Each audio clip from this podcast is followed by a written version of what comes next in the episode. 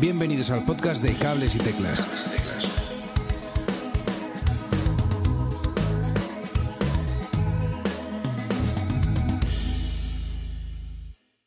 Hola y bienvenidas, bienvenidos, bienvenidas a un nuevo episodio de Cables y Teclas, ya sabéis, vuestro podcast semanal sobre actualidad musical. En el episodio de hoy hablamos con Diego Arroyo de 21. ¿Qué tal, querido? ¿Cómo estás?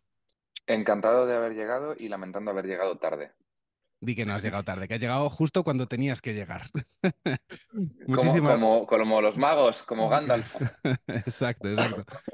Muchísimas gracias en cualquier caso por haber, por haber venido. Tenemos también a Manu desde Brighton. ¿Cómo estás? Hola, hola, muy buenas. ¿Estás en Brighton? En Brighton. Sí, lo hacemos siempre a distancia. Madrid-Brighton. Hostia, qué guay, qué guay y qué frío ahora allí, supongo. Sí, y la verdad es que lleva unos días que no para de llover. Em, pero bueno, estamos ya planeando acciones a, ver el sol dentro de poco. ah, qué guay, me, alegra. No te crees que no hace frío por aquí, ¿eh? también de todas formas, pero me cago en la puta. Cierto es.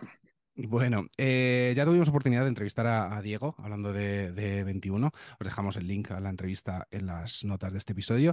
Y sabemos de buena tinta que, aparte de ser un currante que le dedica jornadas de trabajo a esto de, componer, tiene un talento brutal y casi se le chorrean las letras para nuevos temas. Eh, vamos a hablar de la carrera de Diego, como compositor, de su trabajo tanto para 21 como para otros artistas.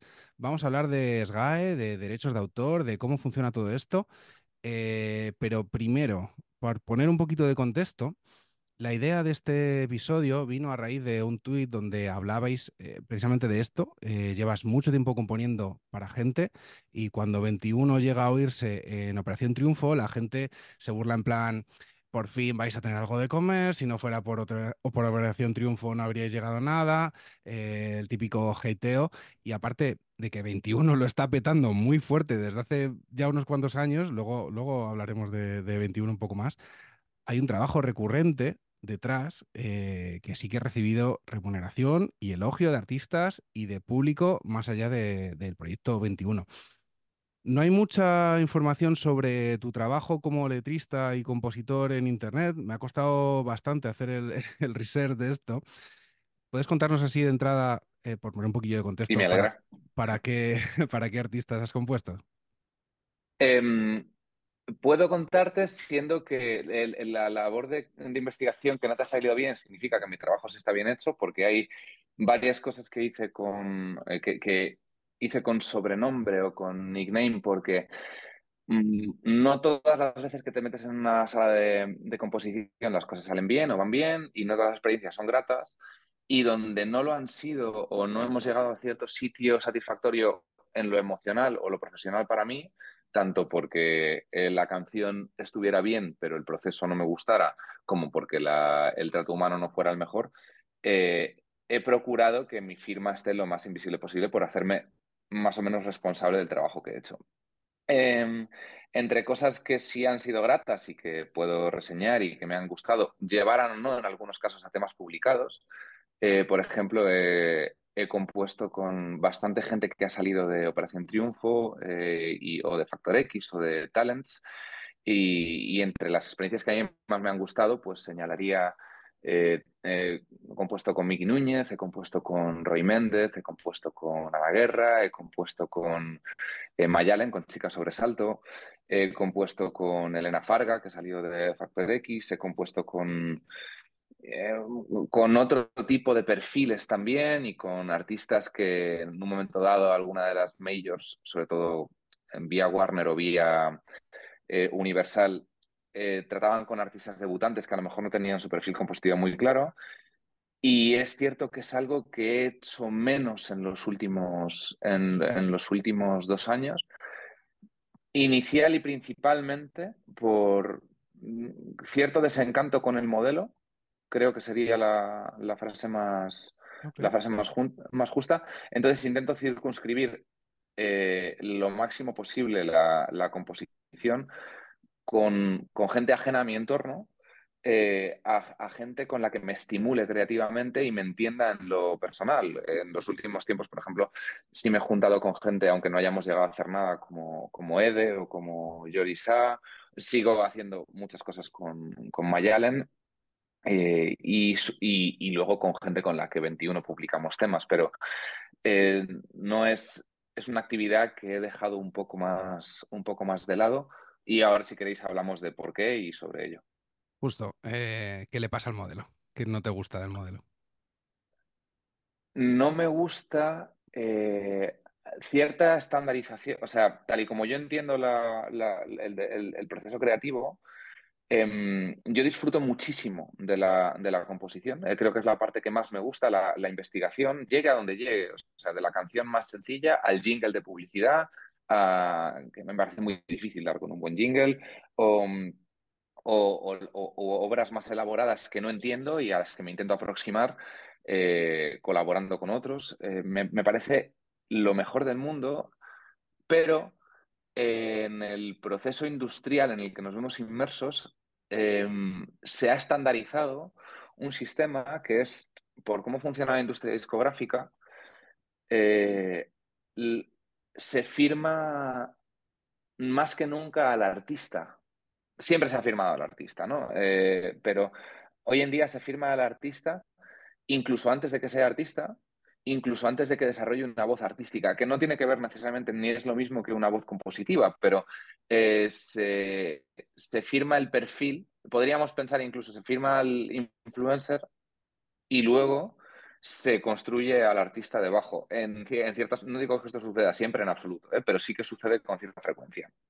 Entonces, todos los artistas necesitamos repertorio, hay que construir un repertorio y cuando tú has firmado un artista, ya sea porque lo has visto en TikTok o lo has visto en Instagram o lo has visto en YouTube y, a lo mejor hace covers o a lo mejor ha tenido un viral pero está en un momento de estancamiento creativo, eh, se recurre a los autores que, la editorial asociada a la discográfica tiene firmados y se nos propone eh, que escribamos canciones eh, con esas personas o en algunos casos para esas personas. Es un modelo que probablemente podemos rastrear desde... Yo, he llegado a leer eh, sobre él desde Sun Records, pero seguramente es mucho más antiguo y se ha ido estandarizando en los últimos 60 años. Motown era un sistema completamente construido sobre ese tipo de sistema y las discográficas trabajan así o también a través de camps. Eh, yo en camps he participado mucho menos, sí he participado más en el modelo de una sala, un autor o una autora, eh, un beatmaker o un productor y el artista, o incluso perfiles más segregados en, el que, más segregados en los que yo actuaba o letrista o top liner o arreglista y los roles estaban más distribuidos. Mm, el problema que veo ahí es que, aunque sea muy rentable, no estoy éticamente de acuerdo del todo en participar en, en un proceso en el que realmente eh, el artista no tiene a veces la oportunidad de desarrollar su perfil creativo, arriesgarse, sería el término, ¿no? Defender su idea hasta el final. Em, a veces creo que no lo hacen porque cuando están con alguien a quien consideran un pro en la sala se, echan un poco atrás. No me termina de, gustar del todo eh, el hecho de que mm, se separe tanto al autor del artista y, la sensación que a veces tenía de estoy aquí en busca de derechos de autor, eh, que, o sea, hay toda una industria alrededor, no, me gusta esa, sensación que es muy legítima de gente que se mete todo el rato intentando colocarle un tema a alguien. Eh, creo que hay que valer mucho para ello y, siento que yo no valgo, o sea, no, no, no valgo del todo lo he hecho, eh, lo hago a veces y lo, supongo que lo seguiré haciendo, pero, pero tengo que estar muy relajado y hay una presión de sala con la que a veces no me siento conforme, no me siento cómodo. Me gusta mucho crear, me gusta el proceso colectivo de crear. He conocido a gente interesantísima en estudios de grabación y, eso me gusta, pero, pero, la sensación a veces de entrar a una habitación buscando desesperadamente un hit eh, no me no, no, no, sirvo para eso. O sea, hay gente que eso le pone. A mí no me, no, me termina de llenar. Hay veces que das con un, un, temazo de pop incontestable y tienes el día, y otras veces en los que te quieres hacer una bolita y sale una cosa íntima y, pequeña y también quieres desarrollarla. Y no siempre eh, leo bien la habitación. Entonces, mm, eh, digamos que a medida que o sea, lo hice como un acto un poco suicida, el dejar de hacer muchas sesiones en un momento en el que quizá me hubiera convenido hacer muchas. Y luego es cierto que he tenido la fortuna de que 21 es un proyecto que se está haciendo grande y, y absorbe todo mi tiempo. Mm. Entonces, ahora ya tampoco lo necesito. ¿no? Eh, entonces, bueno, estoy bastante en paz conmigo mismo. Eh, claro, es que eh, contado así parece, parece más una jungla. O sea, el ir sabiendo que vas, que vas a una jungla cuando debería ser algo mm, totalmente lo opuesto. Algo cálido, orgánico, donde, donde fluyan las ideas, no, no un sitio frío siendo observado, ¿no? No, eres observado porque cuando en una sala de composición se cierra la puerta. De hecho, el sistema funciona porque se cierra la puerta. Cuando, eh, si tú y yo nos metemos a componer una canción y a ti te han llamado para que compongas una canción conmigo y yo necesito una canción para mi repertorio de 21, el, se nos va a dejar en la habitación a nosotros para que creemos. Y al salir se nos va a preguntar qué canción ha salido y luego quién la ha hecho. Y a los dos nos va a interesar decir que la hemos hecho los dos. Entonces, eh, es, es así como funciona. En algunos casos, muchos, será verdad que la hemos hecho los dos. En otros casos, lo habrá hecho uno de los dos. Pero a ambos seguramente nos guste la idea de que la canción salga y para que salga tenemos que llevarnos algo a ambos. Entonces lo habremos hecho los dos. Okay, es, Es, es, que es, es, lo que es esta industria. O sea, al final es un proceso colectivo, sí, a veces más colectivo que otras. Ok, ok. Eh, luego teníamos varias preguntas eh, así a nivel práctico y yo creo que, vamos a volver a, traer este tema, eh, pero por seguir un poquito el guion, la narrativa de las preguntas de, que, de las que teníamos escritas, ¿cuándo decidiste hacer esto? ¿Cuándo pensaste, coño, creo que valgo, voy a ponerme a componer para gente? ¿Fue, ¿Hubo algún detonante, algún encargo o algo así? Yo no creo que valga. Eh, no, no, tengo, tengo un síndrome del impostor muy marcado y nunca he pensado que valga particularmente para algo. Entonces, lo que hago en general, profesionalmente, es exponerme a sitios que son, eh, me suponen un reto o nunca me he visto expuesto, intentar prepararme lo máximo posible para ellos y luego, eh, en ocasiones, se da el caso de que el teléfono suena más de una vez pero no, no es algo que haya buscado. De ahí también que me haya resultado un entorno ligeramente desnaturalizado para lo que soy yo. O sea, nunca, nunca busqué activamente componer para, para nadie ni con nadie. Yo lo que quería y lo que ha sido mi prioridad siempre ha sido tener mi, proyecto con mi gente, que es lo que tengo. Y a raíz de eso han surgido muchas cosas. Eh, una de esas cosas ha sido componer para otros artistas, probablemente porque es cierto que trabajo mucho en la composición y he desarrollado herramientas, creo, para aproximarme a la composición, pero no fue algo que buscara. Eh, para completar la pregunta, en mi caso lo que pasó eh, fue que yo em, tenía 21, llevo tocando con, con Yago y con Pepe, este año va a ser 10 años que tocamos los tres juntos, pero con Yago más, hace 12 años que tocamos juntos y, eh, nosotros hemos sido una banda underground, vosotros creo que lo sabéis mejor que mucha gente. Empezamos siendo niños prácticamente y, hemos ido currando, currando, currando. No sucedía nada, pero queríamos que sucediera y teníamos la ambición creativa de hacer un buen disco, un gran disco. Em, no teníamos dinero para hacerlo. Hacer un buen disco eh, no es fácil.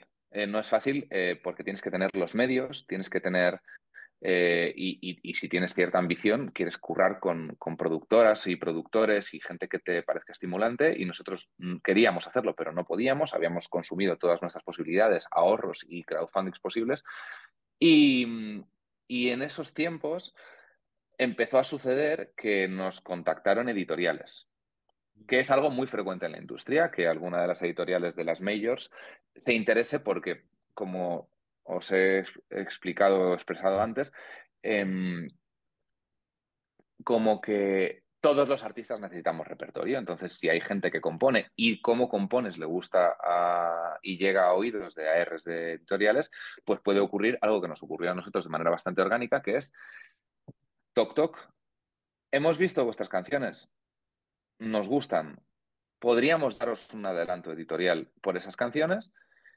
Y nosotros, evidentemente, dijimos que sí, porque el objetivo de esas canciones era, eh, o sea, de ese adelanto iba a ser hacer un disco. O sea, podía haber sido hacer un disco como podía haber sido comprarnos un coche, como hay mucha gente que lo hace. Eh, en nuestro caso era, queremos hacer un disco.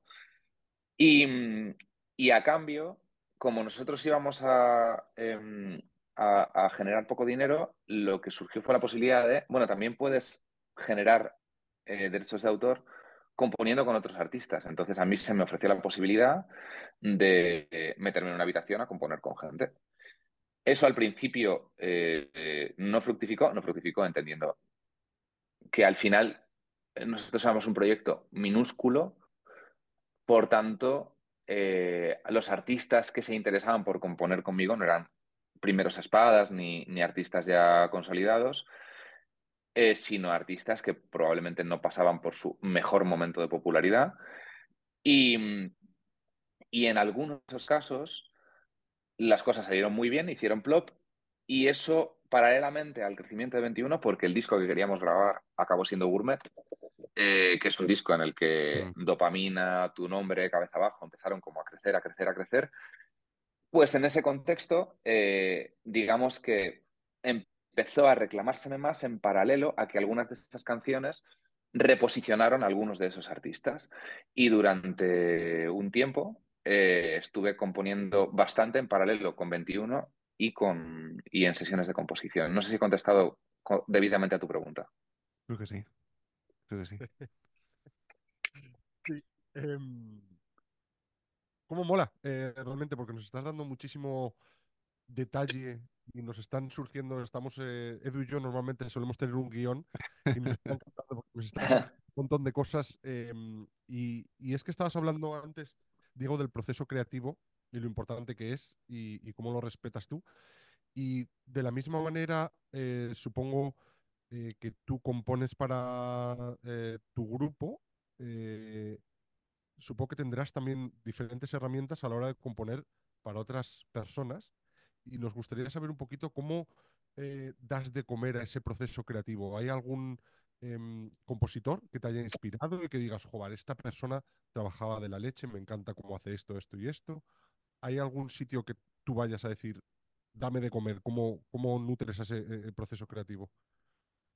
Bueno, el, proceso creativo, de donde lo nutro con total honestidad, es no juzgando absolutamente ningún estímulo que me llegue eh, y que me incentive ese proceso. Es, es lo primero que, que, que, hago y a lo que más y, y, y, lo que más respeto me refiero. Yo no decido lo que me inspira. Eso lo tengo categóricamente claro. No sé lo que, o sea, no, no tengo en absoluto claro por qué hay días que me apetece eh, leer a mi escritura contemporánea, mi escritora contemporánea favorita, que es Mariana Enríquez, y otros días en los que me encanta y me descubro disfrutando de la isla de las tentaciones. Y no sé por qué hay días en los que lo que más me apetece hacer es escuchar a Joe Pass, igual que tampoco sé por qué hay días que me apetece muchísimo escuchar a Mm, lo más alejado que haya de Yo Pass, eh, que lo, lo, primero que me viene es eh, Barbie Girl de Aqua. No lo sé. Solo sé que creo que es esencial que no juzgue lo que me apetece oír, igual que intento no juzgar lo que me acaba saliendo y de manera natural el camino que voy haciendo tiene que ver con lo que me gusta, unido a lo que se me da bien, unido a la tendencia melódica y armónica que tengo y a eh, no lo sé, no lo sé. Lo, lo, es que no sé, no lo sé. Porque te podría decir que lo que ayer me inspiró fue ver Poor Things de Yorgos Lántimos. Mm. Y, se, y, y, sería mentira porque todavía no he notado que me incentive nada creativamente, pero me tomé un café con una amiga hace dos semanas y de ahí eh, me ha, me ha, eso me ha llevado a dos canciones diferentes. No lo sé. Y ahí es que no lo sé. Es, es diferente, o sea, a veces coincide lo que me gusta y lo que me estimula. Hay músicas que cuando las escucho me dan ganas de hacer música, pero, pero puede no suceder. Suena mucho eh, a tener una mente muy abierta. Eh, y dejar, pues lo que tú dices, ¿no? Que te, hacer un poquito lo que te vaya apeteciendo y coger los pedacitos, ¿no? Mola, mola, mola. Vamos a desmenuzar otra cosita también que estabas empezando a comentar de cuando eh, eh, una manera también rentable era eh, cuando te dijeron, oye, ¿por qué no te vienes a, a componer? ¿En qué momento tú dijiste, ah, ostras, pues puedo empezar a vivir un poquito sobre esto? ¿Hubo un momento que dijiste, toma ya, voy a darle, voy a dedicarle más tiempo? Mm, es que siempre le he dedicado tiempo. Mm. O sea, yo estudié en el colegio, eh, compaginaba el conservatorio con, con el, eh, digamos, la ESO, la primaria, el bachillerato, luego con la carrera, trabajaba mientras hacía la universidad. cuando acabé la universidad trabajaba en paralelo a la música y, y ha habido un proceso por el cual he ido dedicándome más de lleno a la música eh, pero siempre me ha aberrado y horrorizado la idea de, proclamarte profesional de algo porque tú quieras serlo. Creo que la, profesión y la profesionalidad tiene mucho que ver con, la... empíricamente, con que tú realmente tengas los mecanismos para hacer algo y lo acabes haciendo. Entonces, eh, he huido activamente de la idea, porque creo que hay mucha mentira en eso de, no, es que me, puedo dedicar a esto y, hacer dinero y tal. No, es a medida que ha ido llegando, lo he ido abrazando, lo he ido recogiendo. Y como hay una película que me apasiona, que es Gattaca, en la que el protagonista gana una, una carrera a nado a otro personaje que presumiblemente debería ganarle y, le pregunta que cómo lo ha conseguido y lo que dice el protagonista, Ethan Hawke, en la película es, es que no, no me dejé nada para la vuelta. Prefiero vivir así. O sea, no, me planteo, ala, ¿puedes vivir de esto? No, es, a mí me obsesiona la música, me encanta la música, me encanta hacer canciones, me gusta muchísimo, muchísimo, muchísimo. Eh, no toco particularmente bien, no escribo, no soy la persona que conozco que mejor toque nada, eh, no, no, es, no soy la persona que conozco que mejor escriba, pero me esfuerzo y me gusta y sigo estudiando y sigo aprendiendo y me sigo formando porque me interesa, igual que quería aprender a expresarme con el cuerpo y me apunté a clases de baile y, quiero mejorar. Entonces mi, trabajo es hacer lo mejor posible lo que me gusta hacer. Mm, no me lo he planteado nunca y no lo quiero hacer. No me gusta. De, hecho, de verdad, esta cosa de el eh, eh, no sé quién es profesional, bueno, mira, es que debajo de eso puede haber que efectivamente seas un profesional o que tengas una familia rica y te paguen tus padres el piso. No me interesa eh, quién se presume profesional, me interesa quién es profesional. La mayor parte de grandes productores que he conocido no habían estudiado producción, pero sabían de producción una barbaridad que es inenseñable en ninguna escuela.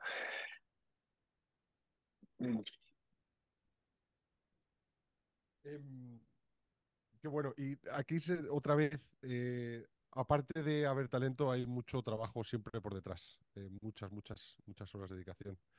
Mm, y supongo que muchos músicos también que nos estén escuchando ahora se estarán eh, preguntando, oye, yo soy músico, ¿cómo hago em, para meterme en una sala de estas que mencionas, Diego, y empezar a componer para otros artistas? ¿Hay algunos pasos o hay algún tipo de contacto a una discográfica, a un sello? ¿Cómo se hace? Bueno, los sellos tienen teléfonos eh, a los que puedes llamar e emails a los que puedes escribir. No sé cómo se hace esto en 2024 y probablemente la respuesta, o sea, nosotros al fin y al cabo llevamos firmados desde mediados de 2018 finales, em, y, el, mundo ha cambiado mucho en los últimos 5 o 6 años. Mm, probablemente la esperanza hoy en día radica en TikTok y en Instagram y en las redes sociales y que te vean y alguien se interese porque te ve.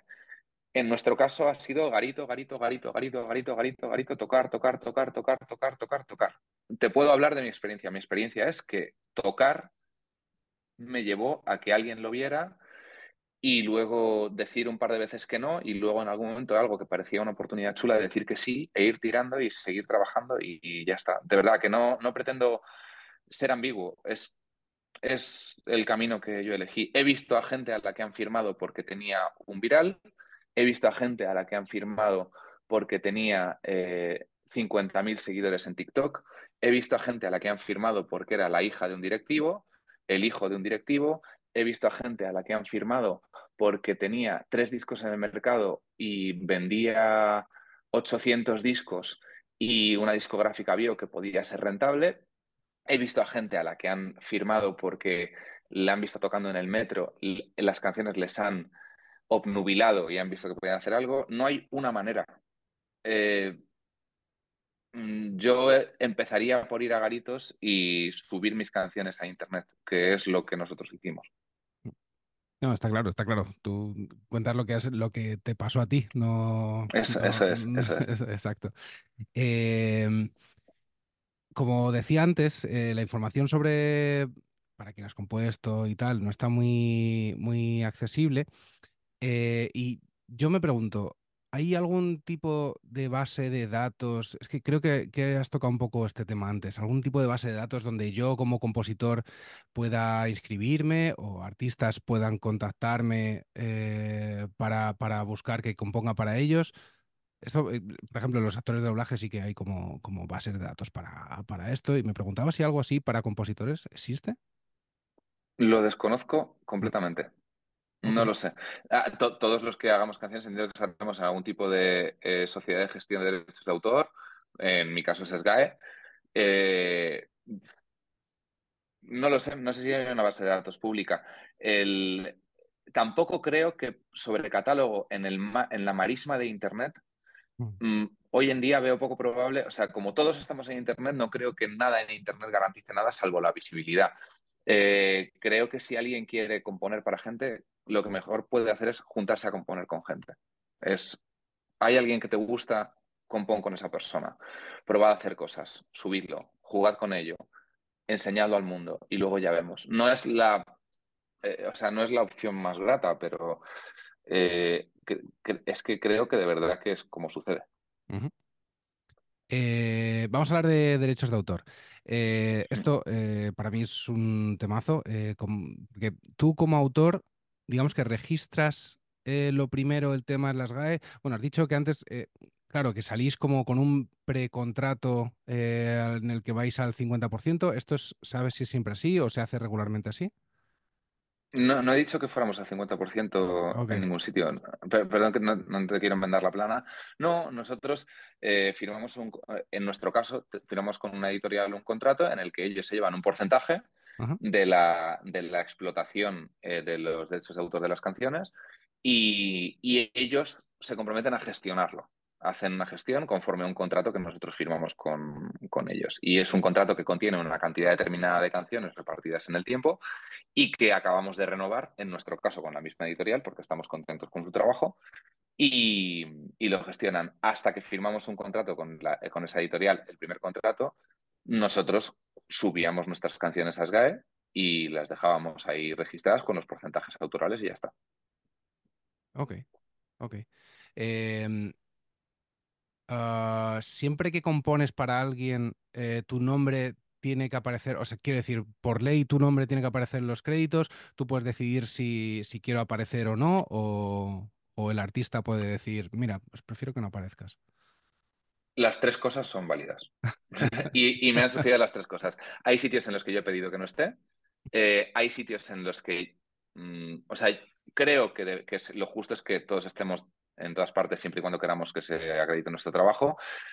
Y, y luego ha, sucedido también, en al menos tres, cuatro ocasiones que yo recuerde, que eh, he tenido que pedir a la gente que por favor pusieran en créditos que la canción, que yo había participado en la composición de la canción, porque o no habían incluido a nadie y la canción parecía estar compuesta eh, a, términos de Spotify por el artista, o, se habían olvidado de mi nombre y el de otra persona, o se habían, también sucede. Hay de todo, hay de todo. O sea, si la pregunta es, ¿es fiable que en Spotify y en el resto de DSPs eh, los créditos que figuran? La respuesta para mí sería no.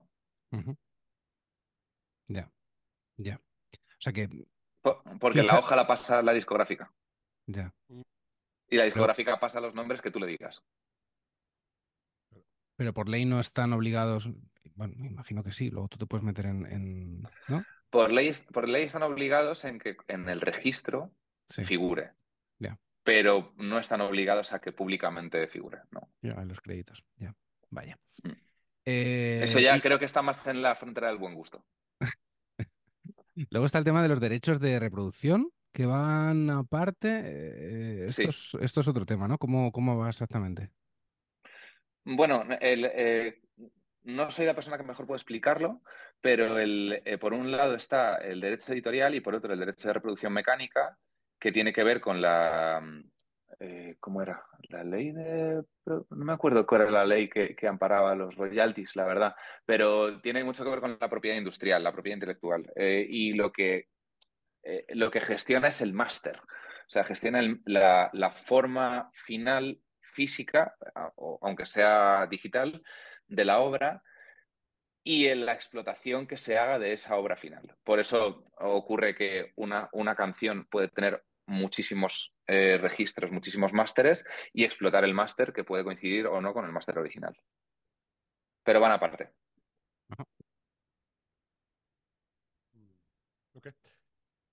Y no estamos muy interesados en saber exactamente cuánto ganas por todas estas composiciones, sino nos produce un poquito más de curiosidad saber más o menos, solo si te apetece compartir, qué tanto por ciento de tus ingresos como trabajador vienen de composiciones. Es decir, tú imagínate que ganas eh, 10.000 al mes o, o 100.000 al mes. ¿Cuánto tanto por ciento de eso que te entra al mes es de composiciones? Mm, es que no, no sé decirte, tendría que prorratearlo, pero como en, en mi caso particular, la mayor parte del tiempo estoy recuperando adelantos, porque cuando estás firmado con una editorial, la editorial te propone, puedes no hacerlo, pero te propone darte un adelanto que tú vas recuperando.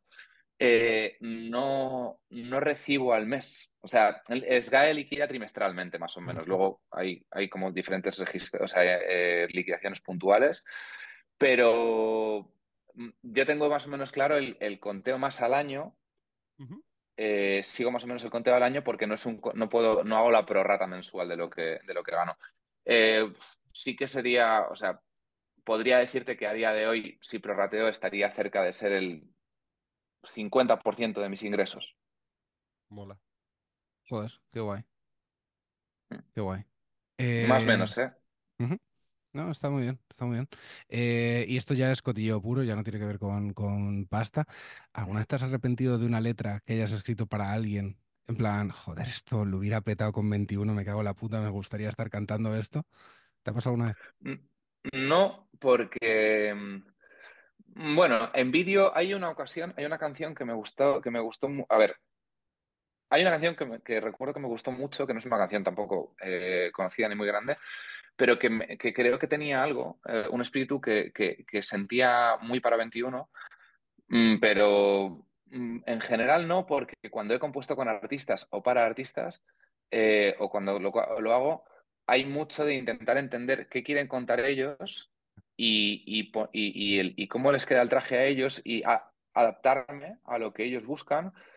Porque 21, por ejemplo, tiene un color muy concreto. O sea, solo en lo que yo puedo detectar de lo que hago para 21 hay manierismos que son extremadamente adrede y que tienen que ver con lo que yo creo que le queda bien a mi voz, genera cierta marca, genera como un color que es reconocible y que, y que igual que yo detecto en artistas que me gustan manierismos muy marcados en su forma de componer, creo que es guay, aparte de lo que yo, a lo que yo tenga tendencia natural, pero creo que es guay que la gente pueda decir, ah, este color me recuerda a 21.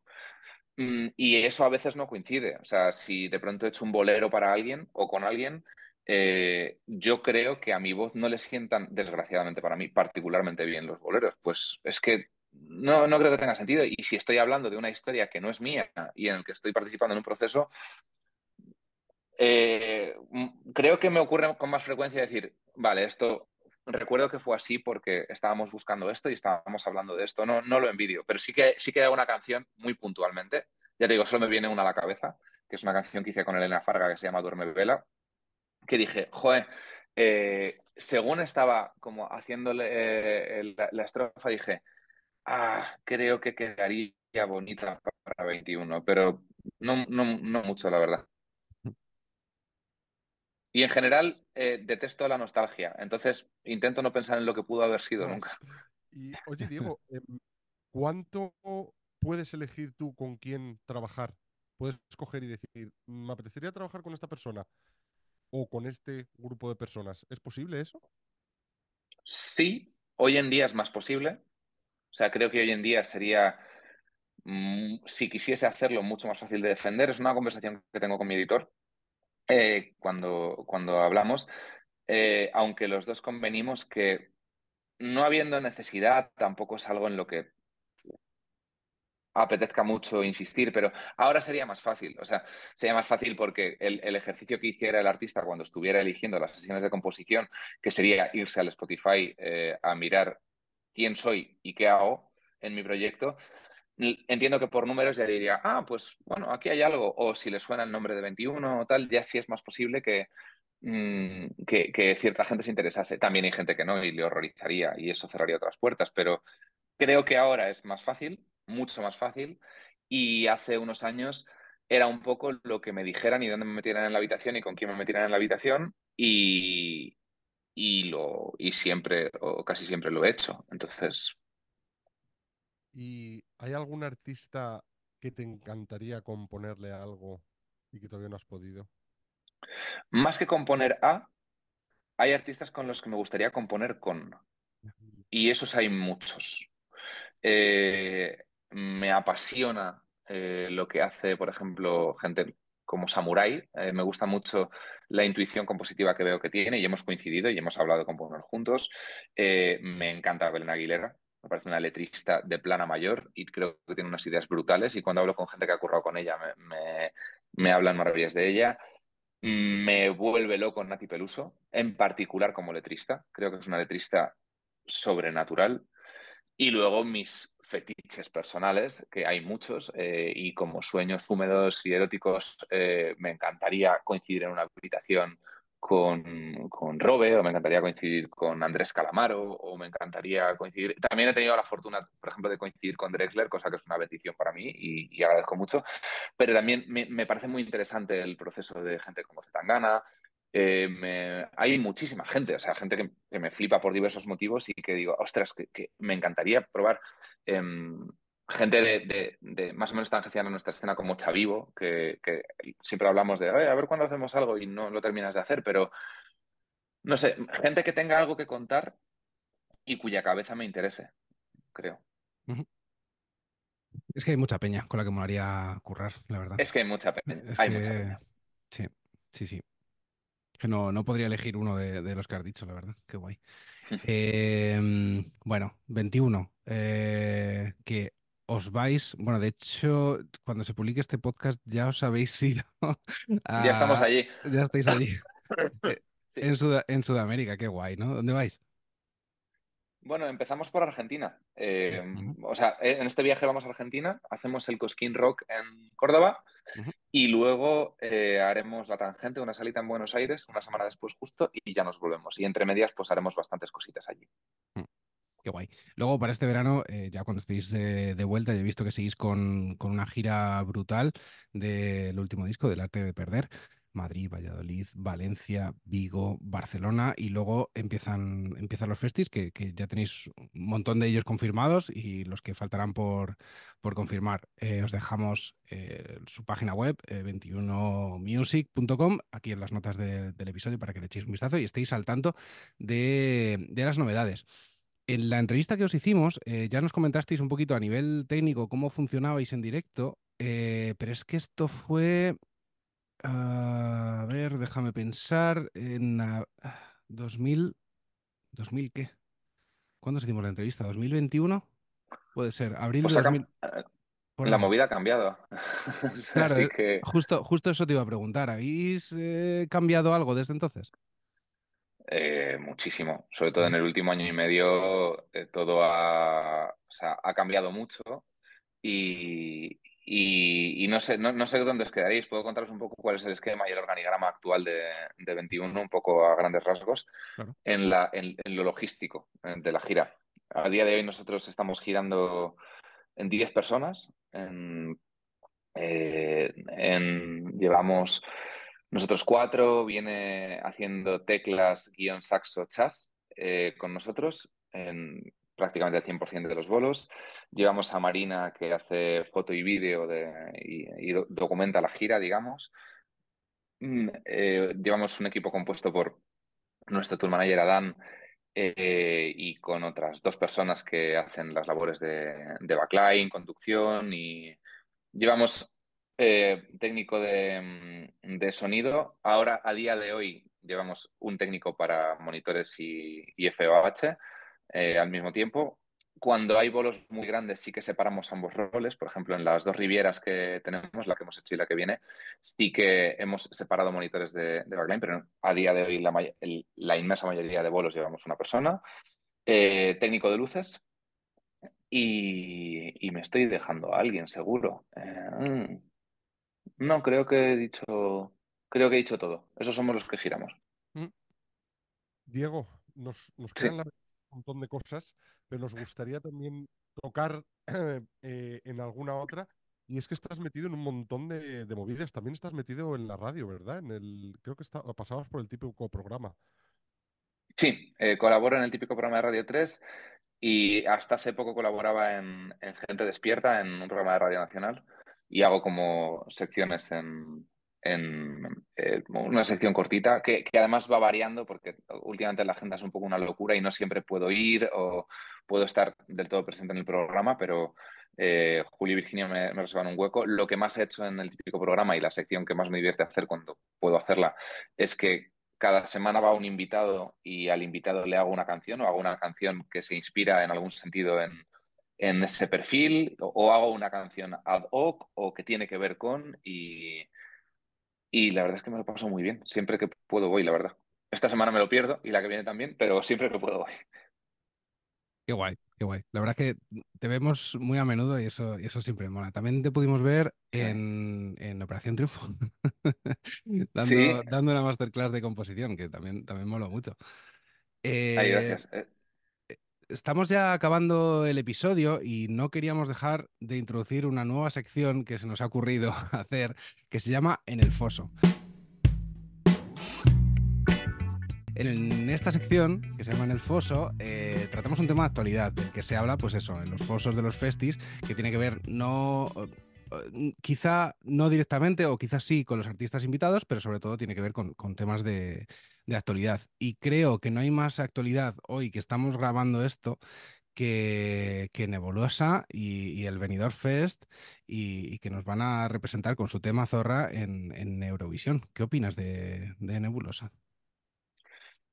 Que son una pareja encantadora, que los conocí porque la semana pasada estuve en Benidorm comentando el, el Benidorm Fest eh, allí, in situ, con Inés Hernán y con, y con Jordi Cruz, que me parecieron majísimos, que la canción me pareció un temazo desde el momento cero en que la escuché y que cualquier otra consideración me parece hacer eh, ruido por hacerlo, pero les deseo lo mejor y eh, no, no, no sé o sea, podría decir muchas cosas más, pero creo que eso responde a tu pregunta.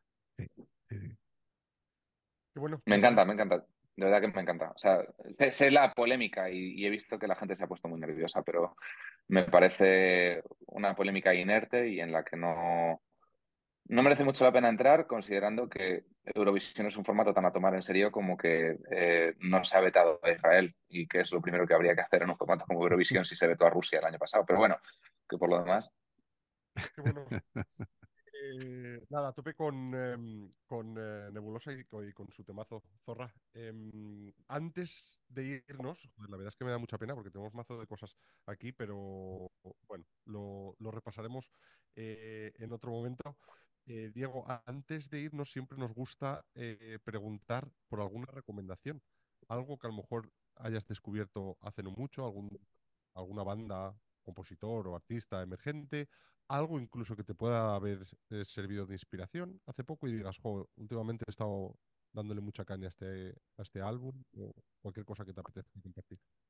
Mm, pues eh, últimamente estoy escuchando con bastante ahínco el último disco de Viva Belgrado, eh, también un poco animado por, por Adam, mi tour manager, que me ha insistido que era un discazo y es un discazo.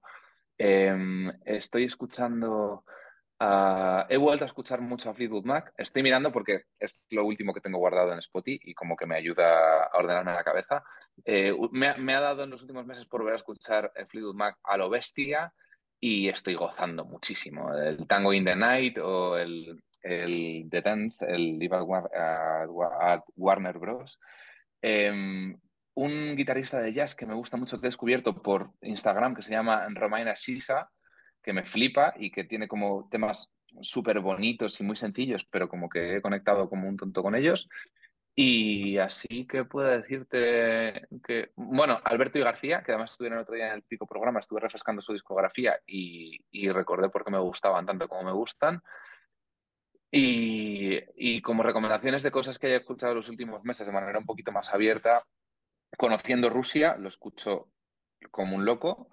Eh, escucho muchísimo a Holly Humberstone, que es una cantautora británica a la que voy a ir a ver a Londres ahora en, marzo, porque por aquí no gira y he pillado como el día de su gira europea que nosotros no tenemos vuelo y me voy con Tere a verlos, a verla.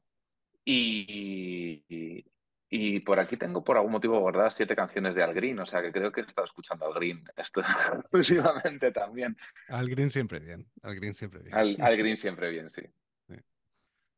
Bueno, eh, qué guay. Em, la verdad es que estamos tomando nota, os pasaremos eh, todos, estos artistas en las notas del episodio y mola mucho eh, tener por aquí musiquita nueva.